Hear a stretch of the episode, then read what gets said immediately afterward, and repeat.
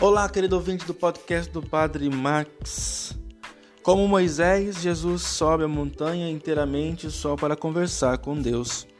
Não veio para se fazer rei como um Messias terreno. E sabe que contrariar a expectativa vai suscitar-lhe uma tempestade de oposições.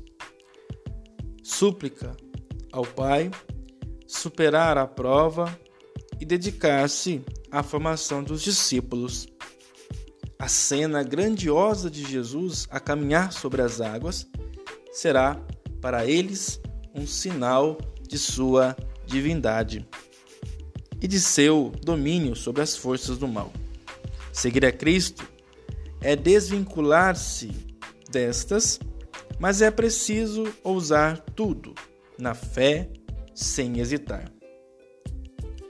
Muitas vezes somos convidados por Jesus a irmos a Ele sobre as águas turbulentas do sofrimento físico ou moral, entre ventos de violentas oposições. Se a fé fraquejar, seremos vencidos.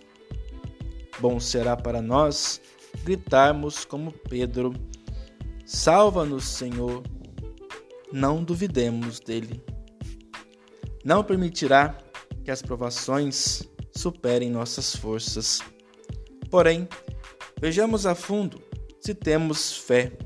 Examinemos-nos à luz dos fatos. Vejamos se Cristo está em nós. Louvado seja nosso Senhor Jesus Cristo, para sempre seja louvado.